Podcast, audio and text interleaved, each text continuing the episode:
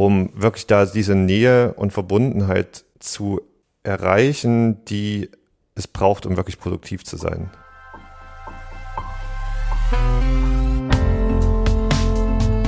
Next Level Team Design. Teamarbeit neu gestalten.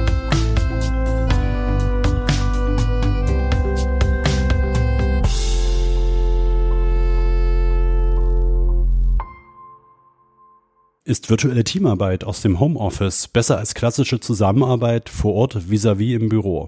Und wird Teamarbeit an einem zentralen Ort zum Luxuserlebnis oder wird sie vielleicht sogar aussterben?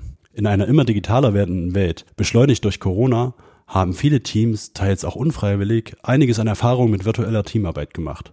Zusammen mit meinem geschätzten Kollegen Oliver Redenius gehen wir der Frage nach, wo genau Vor- und Nachteile virtueller Teamarbeit liegen, welches Führungsverständnis verlangt wird und ob virtuelle Teams schlussendlich vielleicht sogar das Potenzial haben, besser zu performen als die analoge Variante. Mein Name ist Markus Berger und ich bin Teamentwickler. Olli, du bist Experte für Personal, Team und Organisationsentwicklung, bist Erlebnispädagoge und systemischer Coach, betreust große Kunden wie zum Beispiel die Deutsche Bahn und berätst im Bereich digitaler Zusammenarbeit unter dem Label Together Remote. Herzlich willkommen, schön, dass du da bist. Ja, hallo Markus, schön, dass ich da sein kann. Vielleicht kannst du zum Einstieg einfach mal kurz berichten, welche Beobachtungen du bisher bezogen auf virtuelle Teams machen konntest. Die, ich glaube, für mich spannendste Beobachtung ist die Offenheit und der Mut, der sich aktuell breit macht oder sichtbar wird, sich mit Tools, mit Medien, mit unterschiedlichsten Formaten auseinanderzusetzen äh, und ja fast so eine gewisse Entdeckungslust spürbar wird, anstatt sich auf so altbewährte klassische Strukturen zu berufen. Ist das generell ist das eine breite Beobachtung oder zielst du da jetzt auf spezifische Branchen ab? Ähm, ich würde fast sagen, es ist eine breite Beobachtung. Also wenn ich jetzt an die Gespräche denke in Personalabteilungen, wo sich groß gefreut wird, dass endlich digitales Arbeiten äh, und neue Formate quasi einen Platz finden, ist das mega spannend. Wenn ich mit Teams spreche, die sich freuen, ähm, andere Formate auszuprobieren. Nee, auf einer breiten Ebene ist sichtbar, dass Leute Lust haben, dieses Format zu entdecken und die Vorteile daraus zu ziehen. Wo liegen denn direkt aus deiner Perspektive denn die klaren Vorteile virtueller Teamarbeit?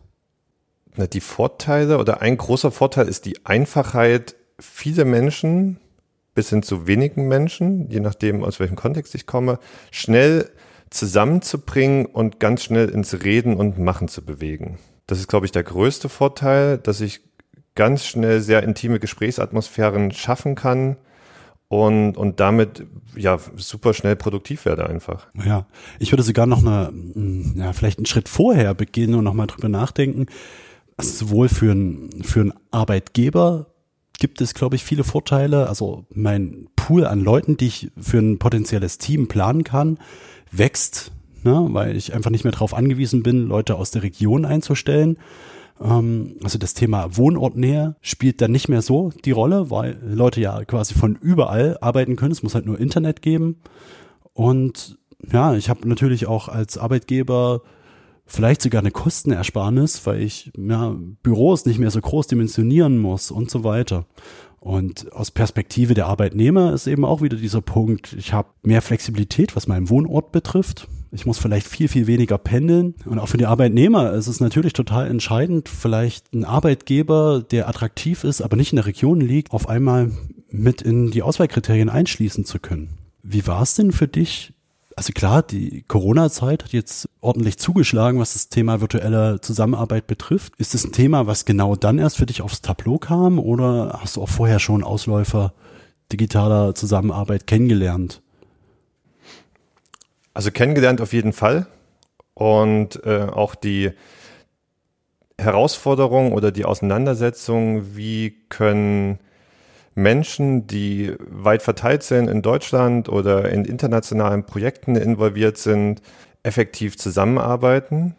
Klar gab es unterschiedlichste Formate, wie eben zusammengearbeitet wurde und was da gemacht worden ist, ähm, wie sich mit Tools zusammengesetzt worden ist. Aber man hat immer noch drauf plädiert, okay, wir müssen uns treffen und ähm, das Thema sollte in dem Workshop Platz finden und wir müssen das Jahresmeeting hier halten und hier die große Konferenz da Ähm, und Leute sind ganz bewusst viel gereist und viel gefahren und viel geflogen, äh, um irgendwo in Präsenz sich auszutauschen.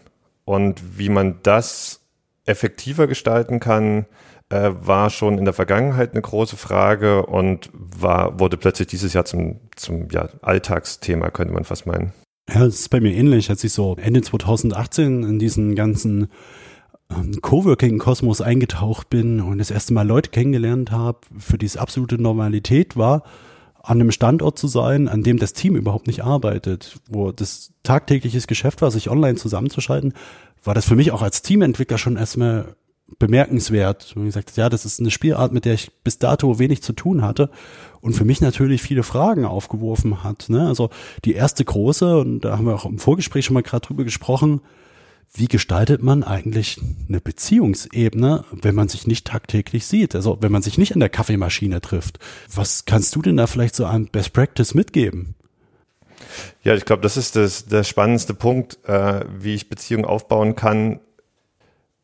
Räume, Platz für Austausch zu schaffen oder die kleinen Nuancen zu haben, zu nutzen, die mir zur Verfügung stellen, ist, glaube ich, die, die, die größte, größte Kunst oder Herausforderung, was relativ simpel geht, im, wie im, im Realen, würde ich sagen, äh, auf die Menschen zugehen. Das heißt, noch bewusster das Gespräch suchen, noch bewusster Leute beim Namen ansprechen, äh, noch bewusster nachzufragen, was in der Zwischenzeit passiert ist. Also wer virtuelle Veranstaltungen schon erlebt hat in der, in der jüngeren Vergangenheit, man sitzt da mit ganz vielen Leuten und keiner traut sich was zu sagen, aber das sind ja genau die Momente, wo man sich zeigen kann und Interesse zeigen kann und die kleinen Smalltalk-Themen auf den Tisch bringen kann, weil es eben die Raucherpause nicht gibt. Es gibt die Kaffeepause nicht.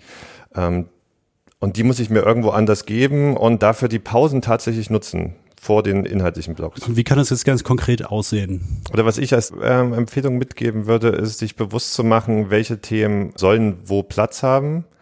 Und ich da ganz bewusst gucke, okay, hier sind die inhaltlichen Blöcke äh, und ich plane die, sei es in äh, kurzfristigen oder kleineren Veranstaltungen oder auf einen längeren Zeitraum gesehen. Und was kann ich machen, um informelle Themen mit abzuholen? Das heißt, mache ich mal abends wie eine Art Barcamp oder tagsüber so eine verlängerte Mittagspause, ähm, wo ich Leute bewusst mein Team zusammenhole äh, und einfach mal andere Themen anspreche, als die auf der klassischen Tagesagenda inhaltlich stehen würden.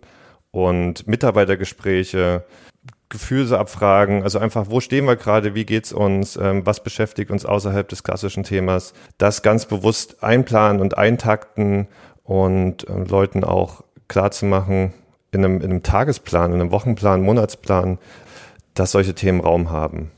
Genau, also ja, da bist du ja auch so ein Punkt, den du gleich genannt hast, so Räume schaffen. Ich finde es aus der Erfahrung ganz gut, wenn das Team immer einen gemeinsamen, offenen, virtuellen Raum hat, den man ja einfach im Zoom oder im WebEx oder mit was man auch immer arbeitet, anlegen kann. Und den kann man auch bewusst als Flur oder Pausenraum benennen. Ähm, da kann im Hintergrund immer Musik laufen, der einfach ganz bewusst dafür da ist, Austausch zu haben, für den man sogar so weit gehen kann, dass man da ein Regelwerk aufstellt, wo klar ist, in diesem Raum sollen erstmal bewusst gar keine Arbeitsthemen besprochen werden, sondern eher Persönliches und Privates, weil mir klar ist, das ist der Raum, der dem Beziehungsaufbau dient.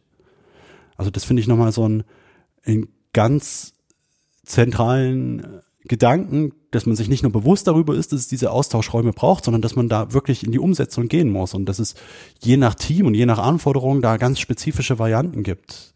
Aber dass man ja sicher auch als Führungskraft eines solches Teams wirklich das bewusst initiieren muss und nicht davon ausgehen kann, dass es schon irgendwie passiert, nur weil man die Erfahrung aus dem Analogen hat.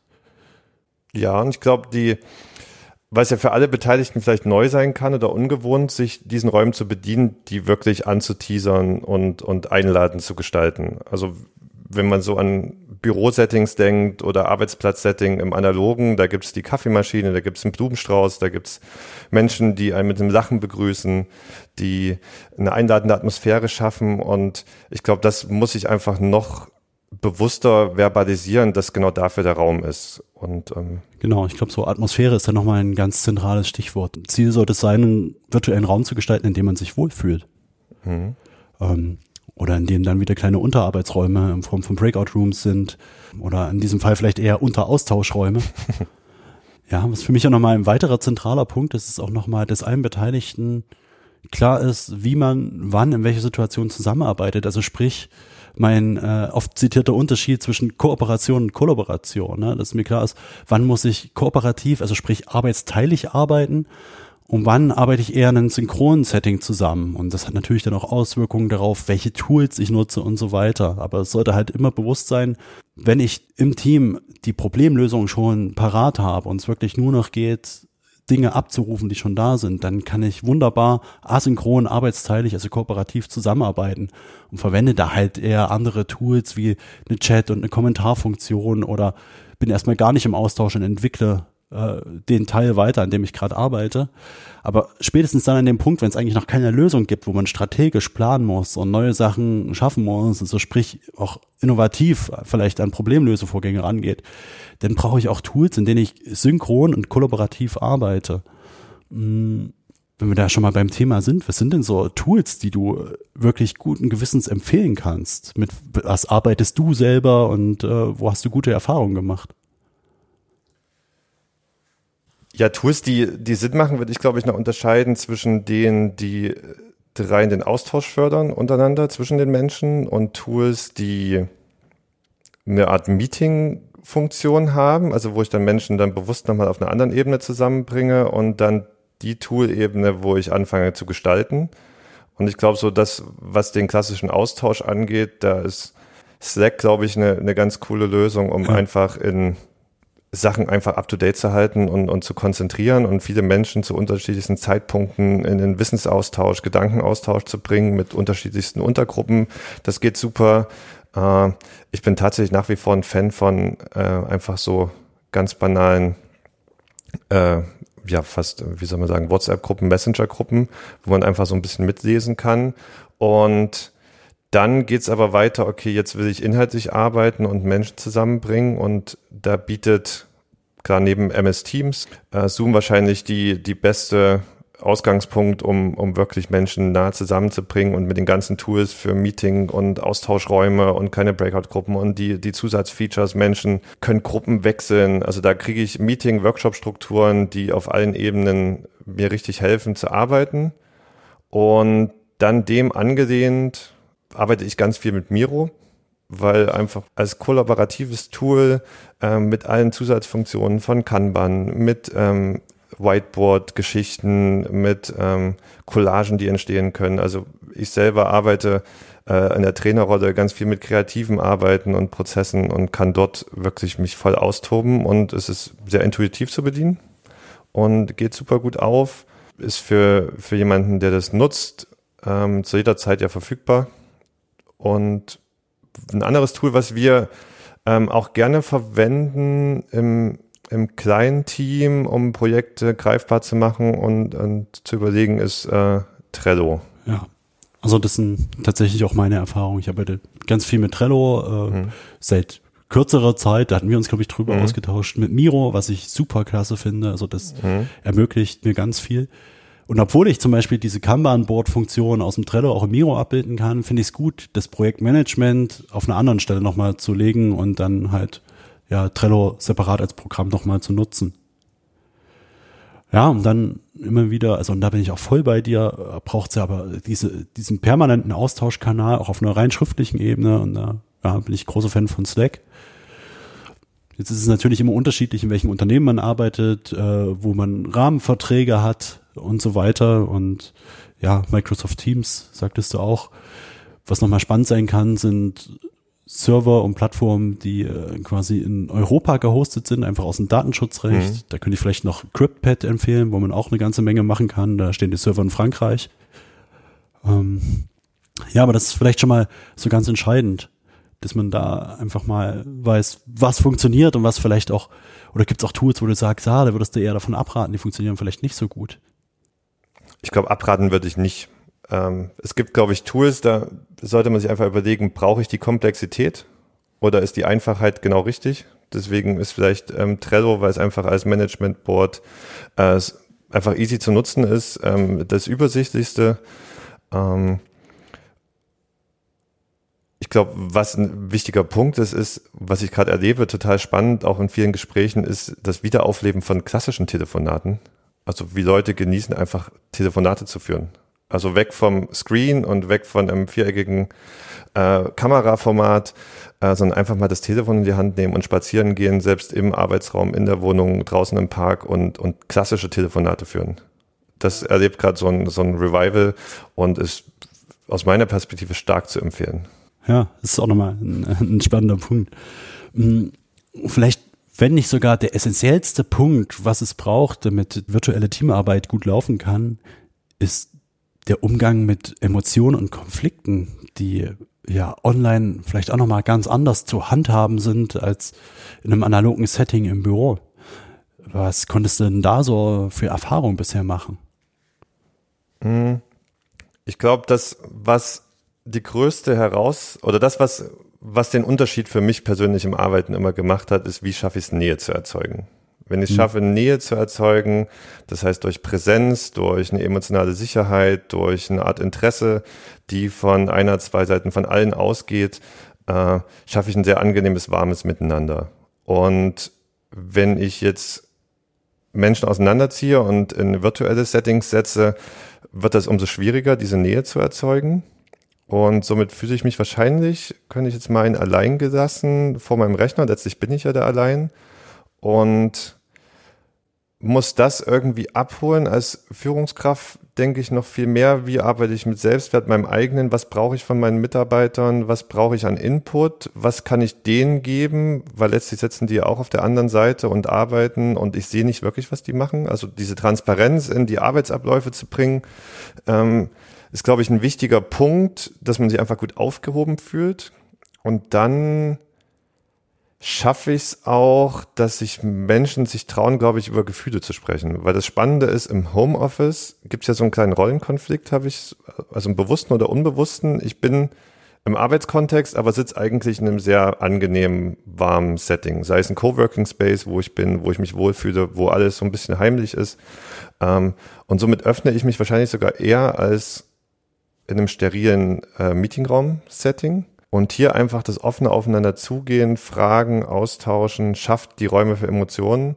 Und wenn die Konflikte aufbrechen, ähm, ich meine, das Schöne am virtuellen Arbeiten ist, dass Zuhören eine andere Qualität bekommen hat.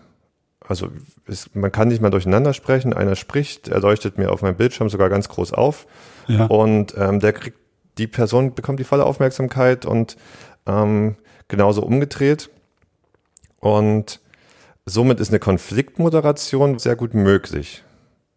Und habe da auch sehr gute Erfahrungen gemacht, weil die Austauschformate einfach anders laufen. Äh, was nicht heißt, dass es die einzig wahre Lösung ist, weil ich glaube, da kommen wir auch dann irgendwann an Grenzen, wo man sagt, okay, da fehlt so die emotionale Nähe und die Möglichkeit nach rechts und links zu gucken, äh, Menschen in die Augen zu schauen. Das habe ich so nicht. Na, na, Erfahrung, die ich aber auch sammeln konnte, ist, das hast du ja vorhin schon angesprochen, klassisches Telefonat. Und mhm. das ist so für mich die ergänzende Schleife zum Konfliktmanagement in virtuell arbeitenden Teams, dass man Konflikte ganz gut bilateral in einem Telefonat dann auch nochmal klären kann. Voraussetzung dafür ist aber wie in der analogen Welt, ich brauche ein gewisses Konfliktbewusstsein. Also ich muss irgendwie fühlen, dass ein Konflikt aufploppt, dass einer da ist und mir auch noch bewusst sein, dass das hinderlich ist. Und dann denke ich, dass das durchaus auch so über eine Telefonschleife ganz gut funktionieren kann, zu zweit, vielleicht auch zu dritt, aber vielleicht da wäre meine Empfehlung immer erstmal den Rahmen erstmal ein bisschen kleiner zu lassen. So denke ich zumindest, umso enger und intimer der Rahmen, umso einfacher ist es, der Sache wirklich an, an den Grund und an die Wurzel zu gehen. Ja, und den, den Mut vielleicht auch zu haben, die Sachen, die einen bewegen, auch im virtuellen Raum anzusprechen. Hm. Wobei man da nicht unterschätzen darf, was du schon sagtest. Die Leute sind im Normalfall in einem gewohnten Setting zu Hause und dann fällt es vielleicht sogar noch mal leichter, ja, die Emotionen rauszuholen, was für mich ja immer der Zugang ist, auch um Konflikte zu lösen und mhm. oder zumindest mit Konflikten erstmal umzugehen und die zu thematisieren. Damit sind wir eigentlich schon noch mal beim nächsten zentralen Punkt. Was bedeutet es eigentlich als Führungskraft, virtuelle Teams zu führen? Welche Herausforderungen stellt das an Führungskräfte und sind das andere Herausforderungen als in der analogen Welt? Was ist denn aus deiner Perspektive wichtig, wenn ich virtuelle Teams führe? Was muss ich als Führungskraft mitbringen? Ich würde sagen Mut zur Offenheit. Also Mut, Sachen transparent zu machen und nachvollziehbar zu machen. Äh, was mich bewegt, wo ich gedanklich bin, äh, wo ich auch hin möchte. Und, das irgendwie transparent zu machen, sei es auf einer verbalen Form, dass ich das auch schaffe, einfach anzusprechen und die Menschen, die mich umgeben, zusammenzuholen in, in kürzeren, kleineren Sessions, in ähm, längerfristig geplanten Meetings äh, und die Themen wirklich da anspreche, die Themen mir auch abhole, also wirklich offen ins Gespräch gehe, weil eben das Feedback-Thema so ein bisschen ähm, untergeht oder ich kann nicht einfach mal im Büro klopfen und vorbeigehen, ich sehe jemanden nicht in der Kantine, sitzt zusammen und ich krieg so ein Stimmungsbild mit, das fehlt mir alles und das muss ich bewusst einfordern. Ähm, ich, das sollte mir als Führungskraft bewusst sein und auch die kritische Frage, was ähm, gibt mir quasi Sicherheit und den Selbstwert als Führungskraft? Also was brauche ich von meinen Mitarbeitern als Feedback und äh, wie viel kann ich abgeben und Vertrauen in dem Prozess zu haben? So, die arbeiten alle, die arbeiten an den Tools, das bewegt sich und es gibt welche, die im Homeoffice früh morgens arbeiten, es gibt welche, die nachts nochmal sich dran sitzen, es gibt welche, die tagsüber dabei sind. Und diese Flexibilität, die entsteht durch ähm, virtuelles Arbeit, was eine Riesenchance ist, braucht, würde ich jetzt meinen, als Führungskraft viel Vertrauen in seine Mitarbeiter. Und das würde ich behaupten, ist viel leichter, wenn Leute wissen, wohin geht die Reise, was sind die Ansprüche, was sind die Erwartungen äh, und das zu thematisieren. Genau, also da bin ich voll bei dir. Ne? Also für mich ist der Zusatzpunkt zum Vertrauen halt immer Feedback. Erstens mal hilft mir das, wenn alle Seiten Feedback kriegen, sowohl die Mitarbeitenden als auch die Führungskraft und das vielleicht ganz bewusst in kürzeren Zyklen zu machen, als man das analog tun würde. Das schafft einfach erstmal einen, einen Austausch von Wissen. Also man kommt quasi vom verteilten zum geteilten Wissen über Probleme und für mich nochmal eine ganz andere Qualität auch des Wissensmanagements und eine Qualität darüber ein Verständnis zu haben, an welchen Problemen gerade alle hängen. Und damit erledigt sich schon größtenteils dieses Thema Vertrauen, weil man ja sowieso involviert ist. Und das nochmal für mein Empfinden auch eine viel bessere Bindung im Team und somit auch wieder Nähe schafft. Also Feedback für mich da ein ganz zentraler Punkt. Eigenverantwortung auch nochmal, also bewusst, das sagtest du ja auch schon, Ziele klar zu kommunizieren, Ziele vielleicht runterzubrechen, mehr Zwischenziele zu machen und immer wieder zu entscheiden, ist das gerade noch unser Ziel? Und ja, denn die Verantwortung bewusst auch abgeben zu können. Und ja, Struktur und Klarheit ist für mich absolut elementar. Alle müssen wissen, wo bin ich gerade, wo will ich hin, wie sehen die Prozesse aus, dass man quasi nicht mehr sein Süppchen in der eigenen Küche kocht, sondern nach Möglichkeit alles das, was relevant ist, teilt und zugänglich macht. Sich damit natürlich auch angreifbar macht, ne? dass ja. Fehler passieren, was wieder eine gewisse Fehlerkultur auch voraussetzt. Das ist am Ende für mich eine Kulturfrage. Aber wenn ich da ganz ehrlich bin, sind es für mich alles Sachen und Werte, die für mich für ein allgemeines, modernes Führungsverständnis dazugehören. Egal, ob das nun analog oder virtuell ist. Ja, also vor allem das Thema Verletzlichkeit, sich eins, also klar zu kommunizieren, das bewegt mich gerade, das fühle ich gerade, hier habe ich Bauchkribbeln, Bauchweh, äh, hier würde ich gern mehr sehen, hier bin ich leicht unzufrieden. Ähm, diese, diese feinfühligen Sachen, die ich in einem Präsenz, in einem Live-Dasein ja viel eher spüre, auch nonverbal, ähm, das bewusst anzusprechen und auch als Führungskraft vielleicht mal in einem Meeting, was, wie du schon sagst, viel in kürzeren Intervallen vielleicht stattfinden sollte, mal so auf die Metaebene zu springen, würde ich sagen, und zu fragen, ey, was, wo stehen wir gerade? Wie ist denn das für euch? Passt der Prozess? Also gar nicht so das Ziel im Fokus zu haben, sondern wo arbeiten wir, wie arbeiten wir, wie stehen wir gerade zueinander, äh, um wirklich da diese Nähe und Verbundenheit zu erreichen, die es braucht, um wirklich produktiv zu sein da kann man sich selbst, wenn man als Unternehmen jetzt zum Beispiel nicht agil arbeitet oder nach Scrum arbeitet, sicher einiger Elemente bedienen, wie zum Beispiel einfach so ein äh, Daily Stand-up, wo man sich jeden Morgen zu einer festen Zeit oder Mittag, zumindest in regelmäßigen Abständen, gegenseitig auf den Stand des Wissens bringt. Da stehe ich gerade, das habe ich seit gestern erledigt, da werde ich als nächstes dran arbeiten, hier brauche ich vielleicht Unterstützung. Das sind Fragen, die, glaube ich, so mit ganz einfachen Mitteln ganz hohen Impact haben. Mhm auch super ähm, Erfahrungen gemacht von so Agendas in, in Meetingstrukturen, mal so fünf oder bis zehn Minuten äh, kleine Einzelgespräche machen, das irgendwie so zu organisieren, dass man wie so fast Pausengespräche vor einem Thema hat, wo man sich mal kurz austauschen kann, wo steht man gerade, um dann mit dem eigentlichen Thema anzufangen. Das, was wahrscheinlich sonst in einem Meeting vorab passiert, bevor man sich dann auf seinen Stuhl setzt, das in einer kleinen Gesprächsrunde vorher einzufangen. Vielleicht so zum Abschluss. Unter welchen Bedingungen ist zum jetzigen Standpunkt virtuelle Teamarbeit besser als die klassische Variante? Würdest du sagen, in welchen Bereichen macht es jetzt einfach gerade Sinn, wirklich komplett umzudenken und zu sagen, wir haben wir mit virtueller Teamarbeit einfach Vorteile gegenüber der klassischen Variante? Kann man das an irgendwelchen Punkten festmachen? Also ganz klar Projektmanagementprozesse in einer übergeordneten Form, wo Menschen wirklich verteilt miteinander sind, durch die Tools, die jetzt so weit abgedatet sind, sich so weit entwickelt haben, würde ich jetzt behaupten, dass man sich wunderbar austauschen kann und, und wunderbar wirklich ja Innovationsprozesse anleiten kann, Workshop-Formate, äh, digitales Arbeiten ist so leicht zugänglich und so bietet so viele kreative Möglichkeiten. Äh, da hat es, glaube ich, einen großen Stellenwert und großes Potenzial gerade weiter entfaltet und wird sich wahrscheinlich noch die nächsten, äh, nächste Zeit noch weiter entfalten.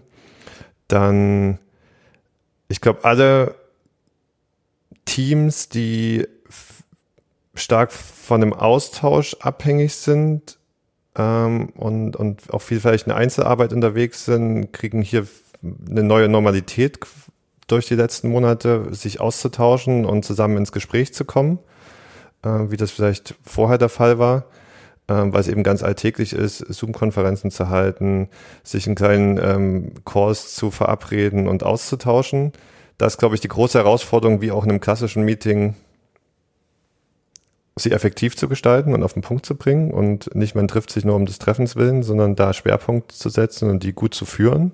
Also ich würde sogar sagen, dass alles, alle Branchen, alle Arbeitsbereiche, wo Menschen zusammenarbeiten, durch die Möglichkeit, sich virtuell zu treffen, ein viel leichterer Zugang ist, in kurzen Abständen Themen zu besprechen, Themen anzusprechen, äh, sich kreativer auszutauschen mit unterschiedlichen Tools und Formen äh, und somit Präsenzveranstaltungen, welcher Kontext da auch immer bestimmend ist, vorzubereiten, nachzubereiten. Da sind so viele schöne Möglichkeiten geboten und die jetzt wirklich zu nutzen mit den neuen Verständnis für digitales Arbeiten ist, glaube ich, der größte Gewinn und auch die größte Chance für alle Teams, Führungskräfte und Personalabteilungen. Hm. Also ich glaube, man muss so vielleicht nochmal ein Stück weit einschränken und sagt, wenn Leute irgendwo in der Produktion arbeiten, dann ist es natürlich schwierig, weil dann brauche ich ja diesen zentralen Ort, äh, ja. an dem das stattfindet, wo spezielle Maschinen etc. stehen. Aber wenn es um speziell um Dienstleistungen etc. geht, ähm, werden da, glaube ich, oder sind eigentlich schon so viele Türen offen und so viele Vorteile bereit, dass man durchaus nochmal diese vielleicht auch steil gestellte Eingangsthese wirklich sogar bekräftigen kann, dass klassische Teamarbeit immer weniger werden wird, wo Leute vor Ort sind. Ich denke schon, ja. Ähm, weil einfach auch die Marktanteile von digitalen Leistungen und Dienstleistungen im Vergleich ansteigen. Und für mich natürlich äh, trotzdem die Frage, wird klassische Teamarbeit vielleicht sogar so, einen, so eine Art Luxuserfahrung. Weil es ja schon nochmal was Besonderes ist. Der Austausch ist ein anderer. Ich glaube, da sind wir uns einig. Und ist es vielleicht so eine Analogie wie zum Plattenhören oder einem, einem Buch lesen, was Seiten aus Papier hat? Ne? Also kann es, hat es vielleicht das Potenzial, diese bewusst diese ganz besondere Erfahrung zu haben, in reellen Austausch zu haben. In einer Welt, die größtenteils vielleicht digital, remote und äh, dezentral funktioniert. Also ich glaube, wenn ich es für mich definieren müsste, würde ich sagen, Luxus wird es dann oder der Luxus ist der, wenn ich es schaffe, die besten Welten oder das Beste aus beiden Welten zu kombinieren. Dann würde ich von Luxus sprechen, weil Präsenz und Live-Arbeiten, vor Ort arbeiten, hat ganz viele Chancen und, und Ressourcen und eben auch Beschränkungen. Und virtuelles Arbeiten hat unglaublich viel Potenzial und kommt hier und da einfach an seine Grenzen. Und wenn ich es schaffe, mir den bewusst zu sein und die in schönen Lernstrecken, also Blend Learning äh, haben das schon oder sprechen da für sich. Aber wie schaffe ich es quasi in Lernstrecken, in Kommunikationsstrecken, in Projektmanagementstrecken, die Welten zu kombinieren, dass sie sinnhaft sind für den Nutzer oder für den Teilnehmenden, dann wird's richtig Luxus. Ja, ja, das sehe ich auch. Und ich glaube, und immer wieder muss man sich vor Augen führen, dass es auch dafür eigentlich keine pauschale Aussage geben kann, sondern dass das ganz klar jedes Unternehmen, jede Gruppe auf sich und äh, die jeweilige Rolle adaptieren muss und äh, individuelle Lösungen finden muss. Das ich da ganz klar ein Gegner von pauschalen Lösungen von der Stange bin, aller so und so musst du es machen und dann wird es funktionieren. Ich glaube, es lohnt sich immer, individuell zu schauen, was ist denn für uns mit unseren ganz individuellen Herausforderungen die passende Lösung? Wie kann unsere Teamarbeit aussehen? Und sich immer bewusst zu machen, wo liegen konkrete Vor- und Nachteile der jeweiligen Spielart. Olli, ganz zum Abschluss. Gibt es jemanden, den oder die du gern mal in meinem Podcast zum Thema Teamentwicklung, Teamarbeit, Netzwerkarbeit hören würdest? Wer fällt dir ein? Wer hätte was Spannendes zu sagen? Hm. Ich glaube, spannend zu hören wäre, wäre Katja, Katja Kramatschuk, wenn ich das richtig ausspreche. Ähm, Profisportlerin im Handballsport gewesen. Äh, mit ihr habe ich gerade meine zwei Jahre Weiterbildung abgeschlossen. Ich glaube, Katja hat einen sehr guten Einblick oder kann sehr gut einen Einblick geben in das Verhältnis von Führungskraft, Trainer, Team und was es heißt und was für Rahmenbedingungen äh, für Sportler wichtig sind, wo man sich, glaube ich, viel rausziehen kann für ja, klassische Teamarbeit, wenn es die überhaupt gibt als solche. Okay, danke. Ja, das hört sich spannend an. Ähm, da werde ich mich mal auf die Spur machen, einen Kontakt herzustellen. Olli, vielen Dank. Vielen Dank für deine Einblicke und alles Gute dir. Bis ja, bald. Danke, bis bald. Ich freue mich.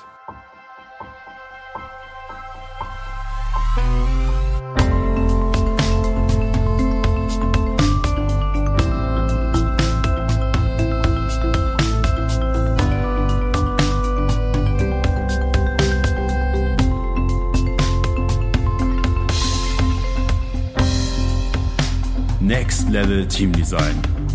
Der Podcast, der Teams besser macht. Mehr auf www.berger-training.de